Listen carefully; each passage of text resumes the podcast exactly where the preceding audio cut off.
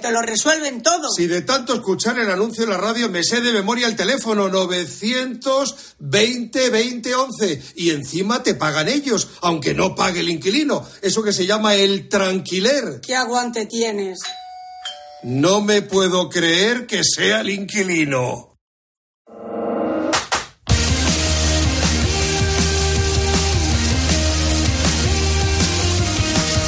José Luis Corrochano. Deportes en Mediodía, Cope. Estar informado.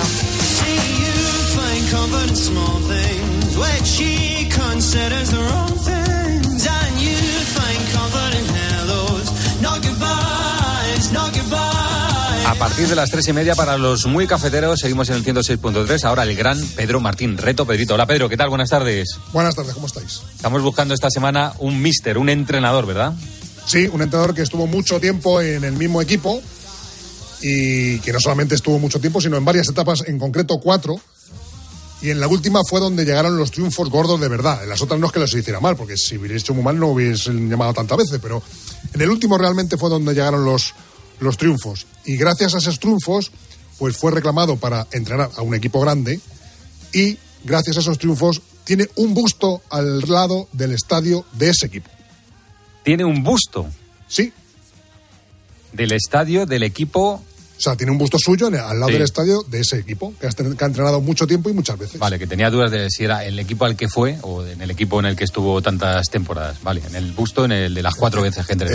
Exactamente, el equipo que estuvo mucho tiempo. Muy bien, pues eh, la resolución mañana, ya saben si tienen la respuesta con el hashtag Reto Pedrito a través de Twitter. No te vayas, pero que te voy a preguntar por el árbitro del Madrid Atlético del sábado, ¿vale? Que es Gil Manzano. Jesús Gil, Gil Manzano. Vale, vale. Aquí, aquí me quedo. Bueno, producto del partidazo, la conversación sobre otro árbitro, Negreira. El caso Negreira-Barcelona. todo lo que vamos intuyendo se va confirmando punto por punto. Pero cada día que pasa y con cada cosa que vamos conociendo, el tema eh, tiene. Es que no le veo salida. Para mí hay dos debates y acabo muy rápido. Uno es si lo que ha hecho el Barça es un eh, escándalo asqueroso, que en este estamos todos de acuerdo, y es un debate muy rápido. Y el otro es si hay suficientemente, eh, suficientes pruebas como para trincarlo y que pague por ello. Y este es el debate interesante. A mí me parece, lo decía Cortés, que todavía no.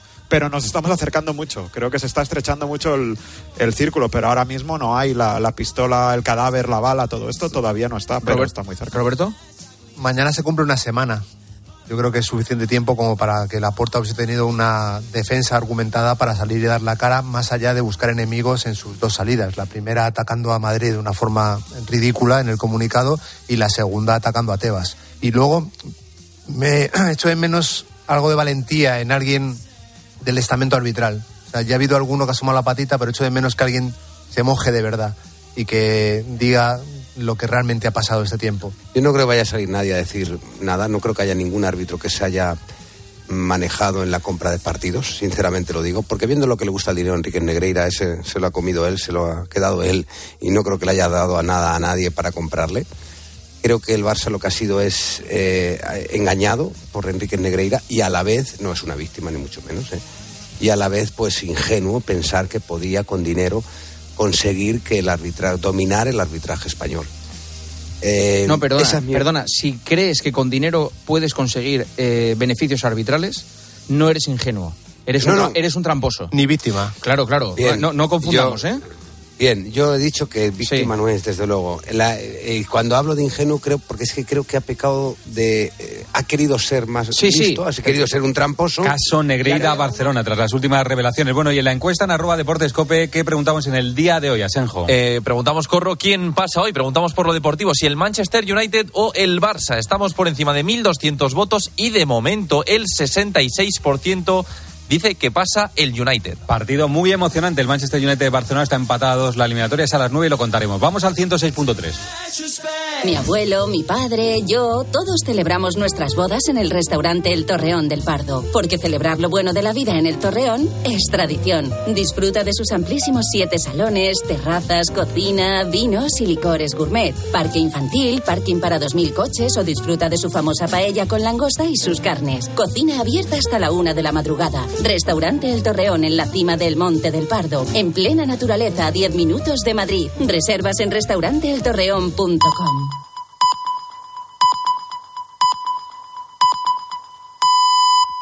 Son las tres y media, las dos y media en Canarias.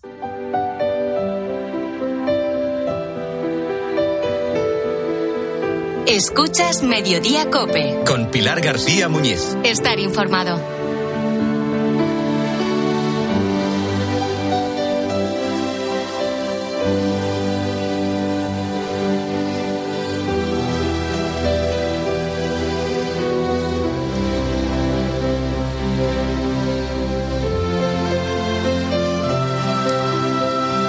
Lucy le diagnosticaron demencia frontotemporal cuando tenía 65 años. Es una enfermedad que hemos conocido porque la familia de Bruce Willis acaba de anunciar que también la sufre el actor. En el caso de Lucy, todo empezó con pequeños olvidos. ¿Cómo se llama esto? Ay, ¿cómo era esa palabra que ahora no me sale? ¿Para qué sirve esto otro?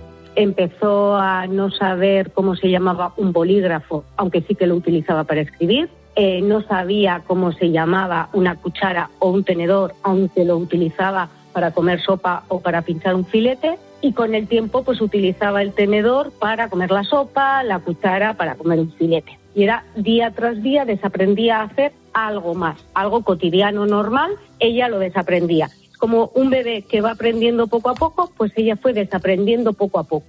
Sonia, la que acabas de escuchar, es la hija de Lucy y vio cómo su madre poco a poco iba, como ella dice, desaprendiendo por una demencia provocada por la degeneración del lóbulo frontal del cerebro humano que puede llegar a extenderse al lóbulo temporal. De ahí ese nombre, de ahí esa demencia frontotemporal.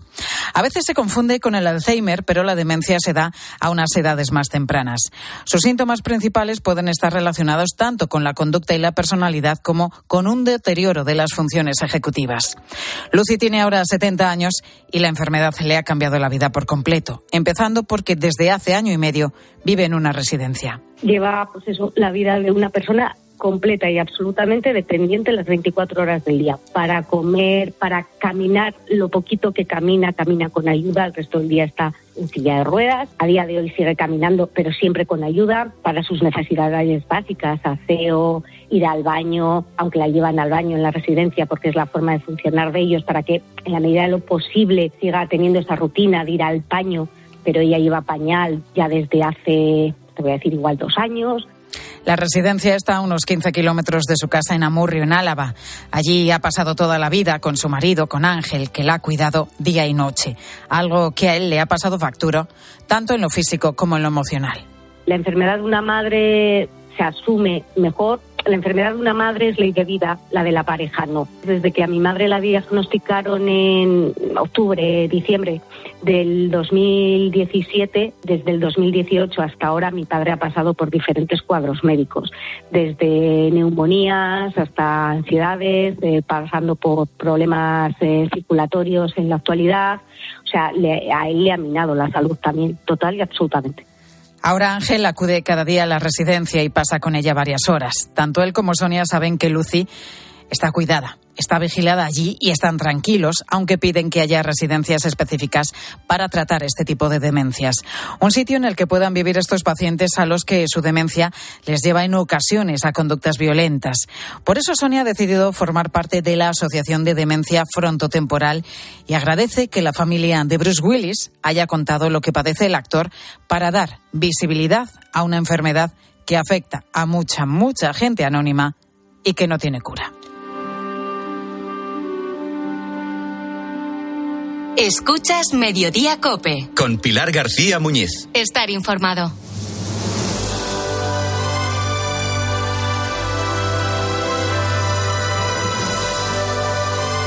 Pues estamos hablando de esa demencia frontotemporal que une a Lucy y a Bruce Willis y que provocó que el actor pues abandonara el cine de forma prematura hace aproximadamente un año.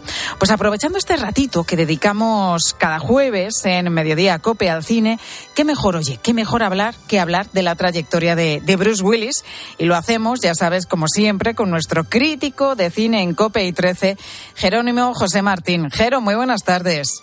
Muy buenas tardes, ¿cómo estás? Qué Bueno. duro es, ¿verdad? Sí. Asistir a como un- una persona tan querida como Bruce Willis tiene que pasar por esto. Bueno, es la vida misma, ¿no? Pues mira, lo de querido se demuestra, bueno, es una cosa menor, ¿no? Pero ya sabes que yo siempre pregunto en Instagram, pues a los oyentes de mediodía, eh, qué películas recuerdan sobre un tema concreto que tratamos un jueves determinado, o por ejemplo, hoy, qué películas recuerdas de, de Bruce Willis.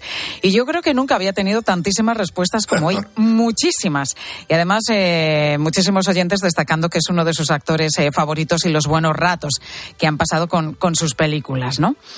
Bueno, pues vamos a dedicar este ratito de cine a la trayectoria y a algunas de las películas de Bruce Willis, protagonista de, de, muchas pelis de acción, pero que realmente le conocimos por una serie que no sé si viste, a mí me encantaba, Luz de Luna. ¿Te acuerdas de ella, Jero? Sí, sí, sí, no, no la vi porque yo en aquella época estaba full time con cine, cine, cine, cine. Ahora ya veo alguna serie más, pero sí que vi lo suficiente como para darme cuenta de que era un gran actor, sobre todo de comedia, que es como empezó Sí. fuerte, claro. Y además, eh, bueno, es que hasta entonces era un gran desconocido y, y, bueno, su físico, ¿no? Impactó muchísimo lo atractivo que también era Bruce Willis, que a partir de esa serie, desde Luz de Luna, saltó al cine. Así que vamos con su primer papel en el cine y llegó de la mano de la película Cita Cijas. Conozco a alguien, se llama Nadia Gay. Tú siempre has intentado buscarme la mujer perfecta, pero siempre se te olvida algún detalle indispensable. No dejes que se emborrache. Si se emborracha, pierde completamente el control. Todavía estás a tiempo de escabullir. Es tu última oportunidad. Bueno, decimos que fue su primer gran papel en una película, pero creo que antes había aparecido en, eh, en algunas pelis, pero como figurante, nada. Eh, una cosa, por ahí una frase y a veces aparecía simplemente de paso, ¿no? Sí, efectivamente, esta le dan la cancha por el éxito que tuvo en Luz de Luna y es un papel, lógicamente, pues, en la misma línea, o sea, de un ejecutivo agresivo y tal, adicto al trabajo, que pide tener un acompañante, le deja eh, la prima de su mujer, que, eh, de, de, un amigo, de su hermano, le, en fin, un lío, Kim Basinger.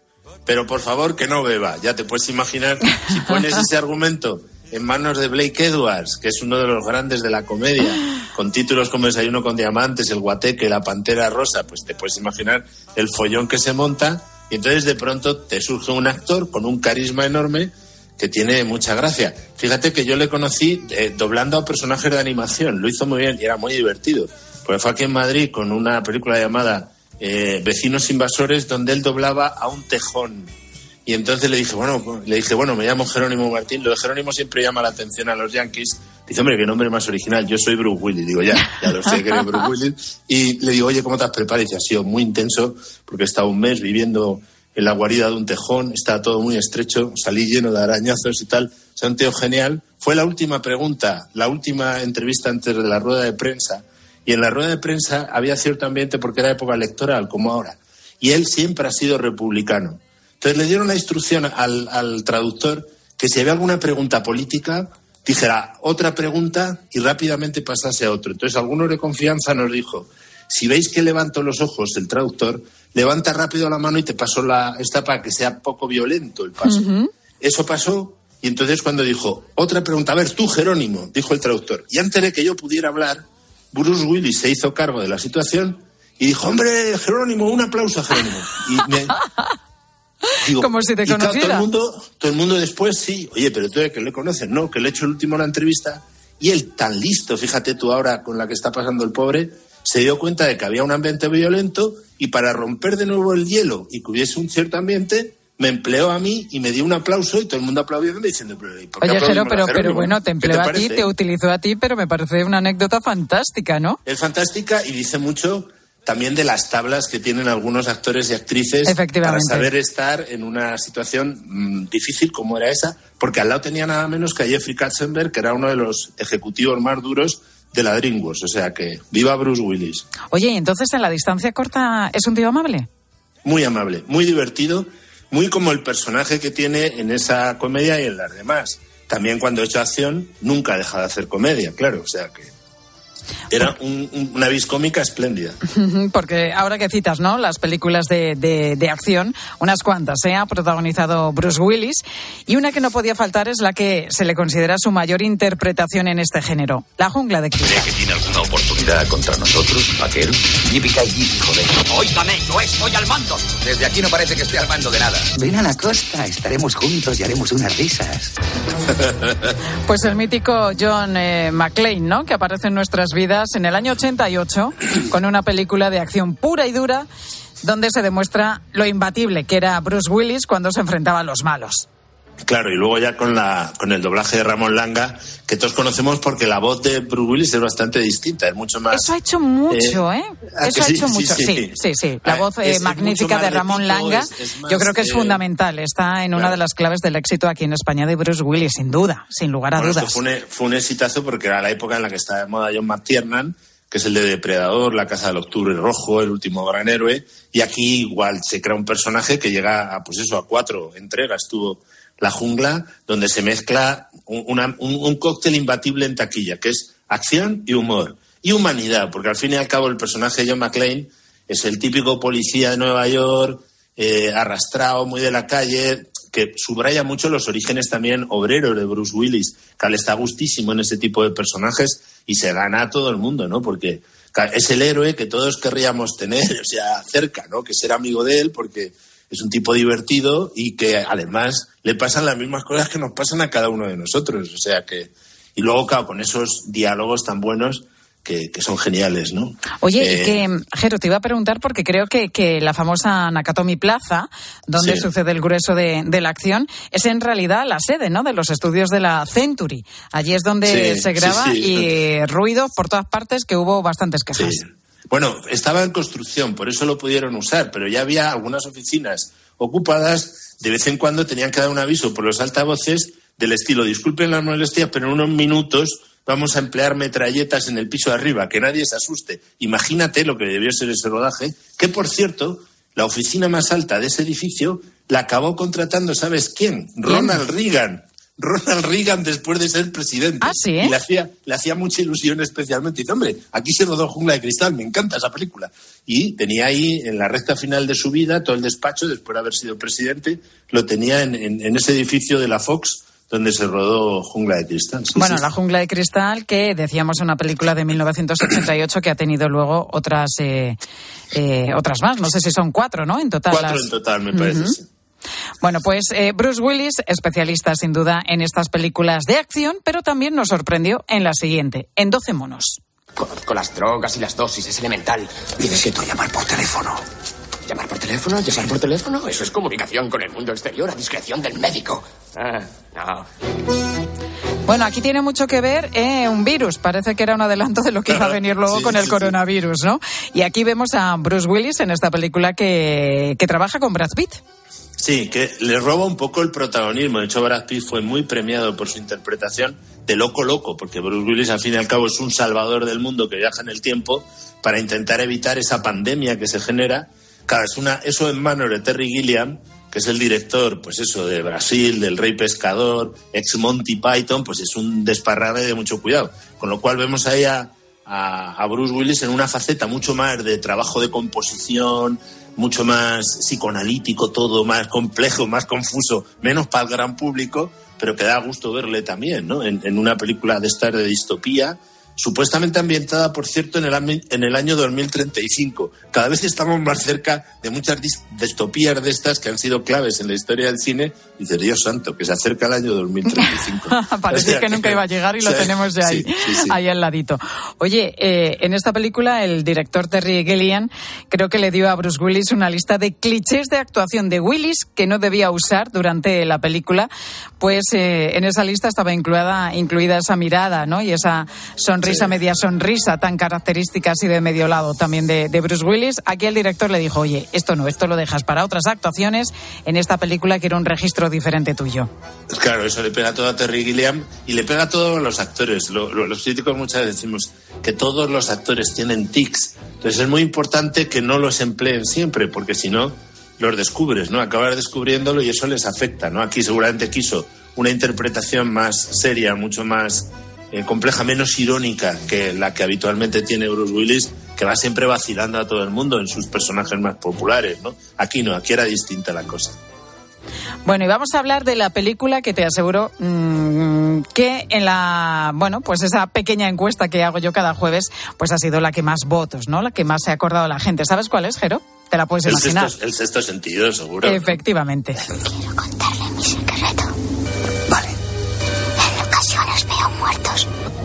Doctor, pero usted cree mi secreto, ¿verdad? No sabría contestar a eso, Cole. Pues una película que dejó esa frase para el recuerdo, la que el pequeño Cole Sear, en ocasiones veo muertos, dice en una película en la que Bruce Willis interpreta un papel eh, pues bastante diferente a lo que estábamos acostumbrados en, en él, sobre todo en esas interpretaciones que hizo en las películas de acción, ¿no?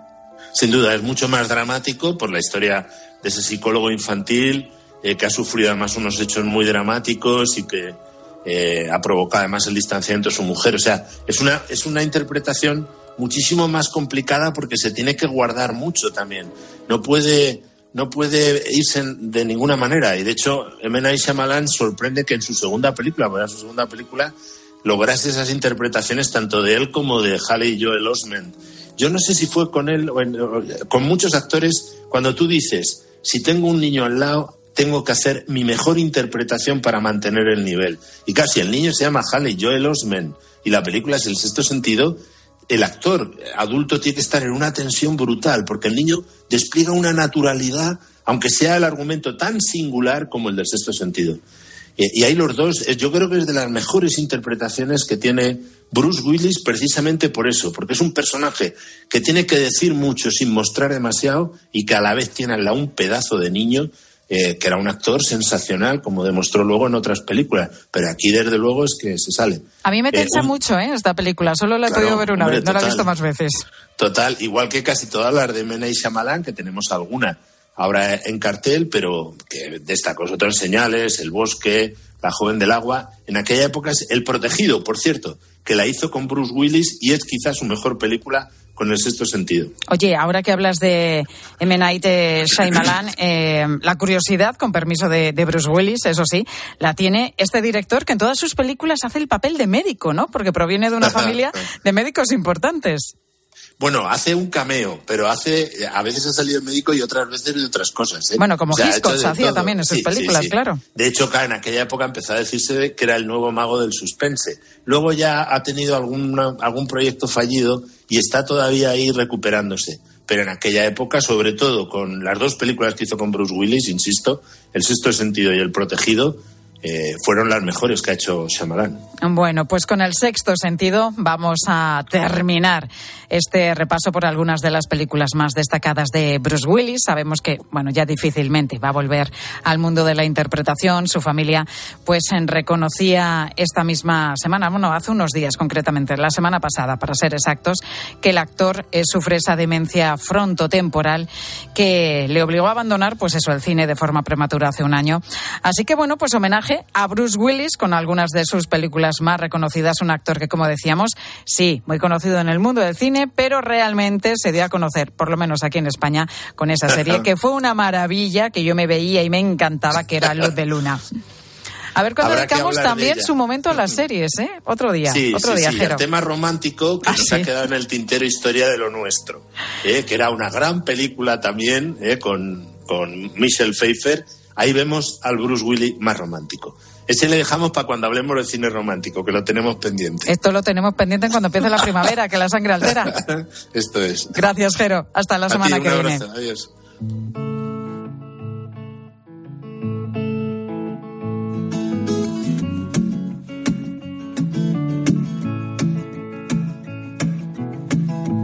White lips, pale face, breathing in snowflakes, Que el mercado laboral está complicado es algo que sabemos todos, pero no solamente los parados tienen difícil hoy en día encontrar un empleo. A los empresarios el proceso de selección de personal les resulta en ocasiones una verdadera odisea y no porque les falten candidatos. Te voy a contar lo que le ha ocurrido a Javier Marcos, un comerciante catalán. Javier es el dueño de una tienda de cortinas y persianas y le han puesto una multa de 7.501 euros por un anuncio que la Inspección de Trabajo consideró sexista. ¿Y esto por qué? Pues porque en la oferta que colgó en un portal de empleo ponía que buscaba una dependienta de más de 40 años. Esta semana, por cierto, acaba el plazo que le dieron para pagar la sanción y hoy Javier nos contaba que le han recomendado que lo haga, que pague esa multa. Pues en principio lo que pienso hacer es pagarla, porque así me puedo pagar un 40% menos. O sea, la broma se queda en 4.600 euros. Es lo único que me dice mi abogado y me ha dicho el defensor del pueblo que es lo que tengo que hacer. Se ahorra casi la mitad de la multa, como escuchábamos, pero bueno, se queda sin la posibilidad de recurrir. Y eso que él defiende que no hubo mala intención en ningún momento en el anuncio. De hecho, Javier defiende todo lo contrario. Alega que su objetivo era reemplazar a una trabajadora que se jubilaba. En la empresa son más los empleados varones y dice que entonces quería compensar un poco esta situación. Por eso pedía una mujer de más de 40 años porque es un colectivo al que, como sabemos todos, pues le cuesta mucho más encontrar trabajo. De hecho, ha contratado no a una, sino a dos mujeres. Ha dado la casualidad que he contratado a una chica joven de 27 años y he contratado a una mujer mayor de la, de la edad que yo pedía, de 40. No voy a decir edad porque a lo mejor hasta se me puede enfadar.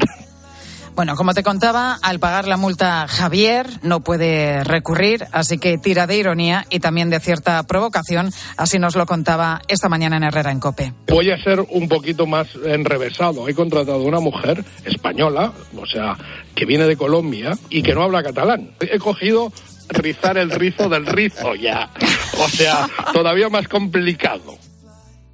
Pues Javier al final resignado, se toma ya el tema con cierto sentido del humor, pero vamos, él quiere dejar claro que no había mala fe por su parte y que desconocía la ley, sino, lógicamente, no hubiera puesto lo de los 40 años y así se hubiera ahorrado la multa.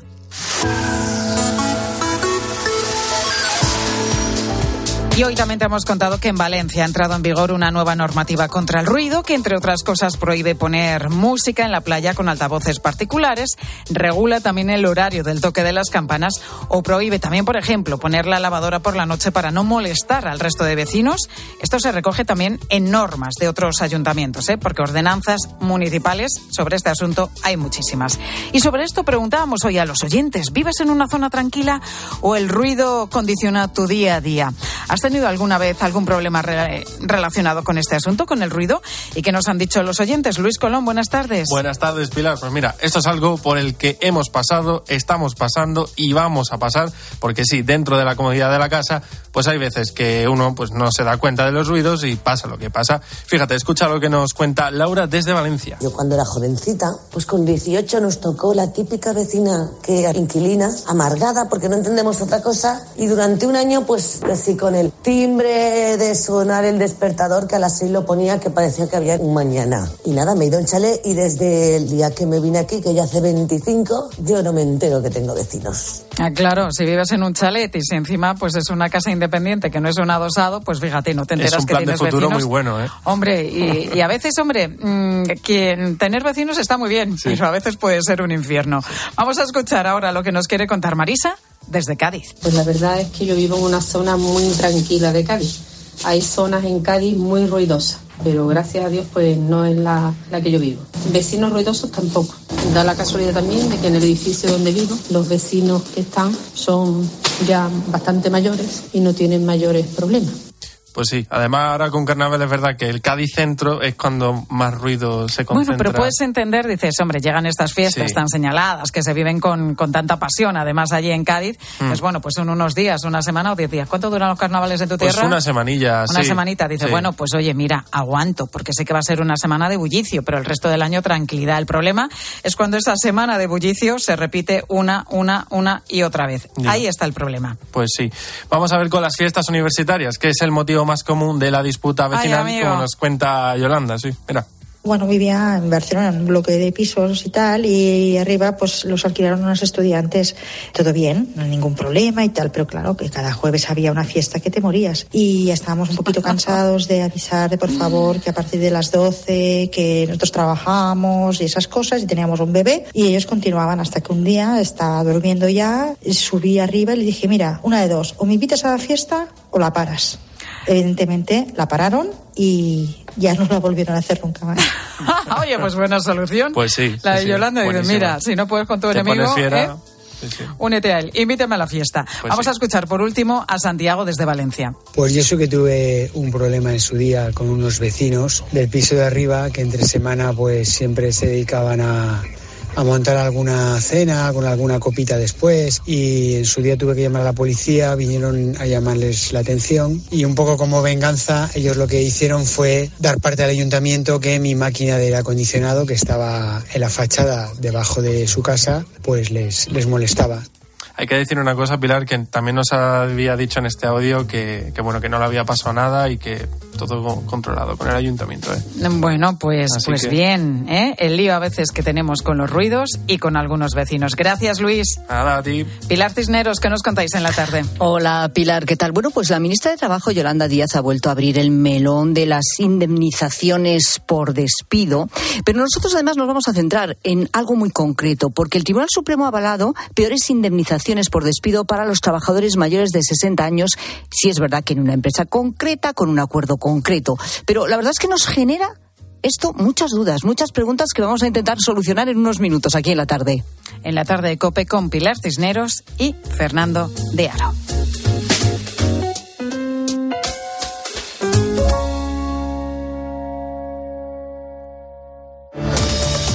Escuchas Mediodía Cope. Con Pilar García Muñiz. Estar informado.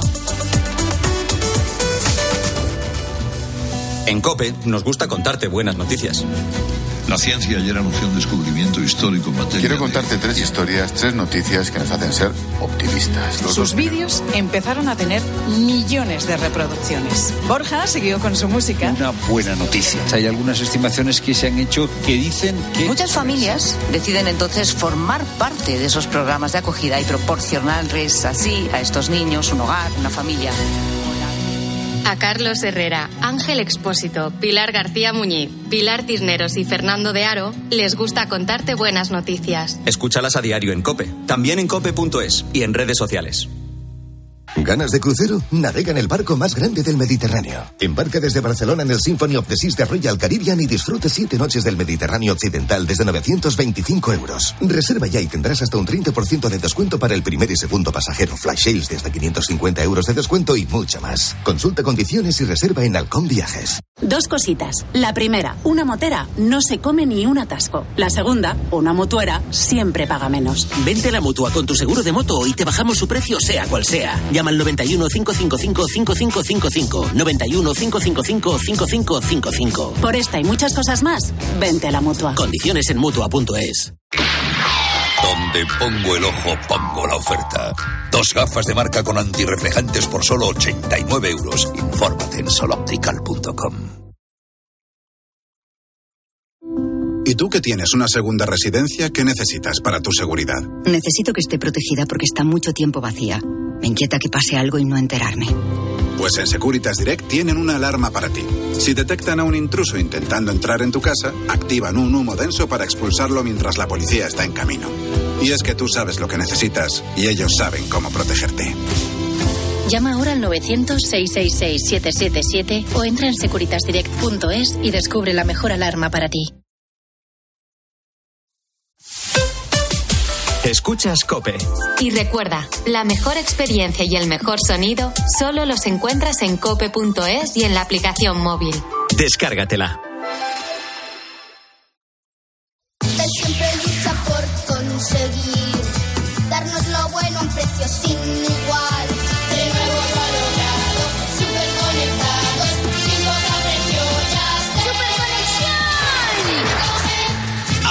Yastel 5G al alcance de todos. Llama al 1510. Donde pongo el ojo, pongo la oferta.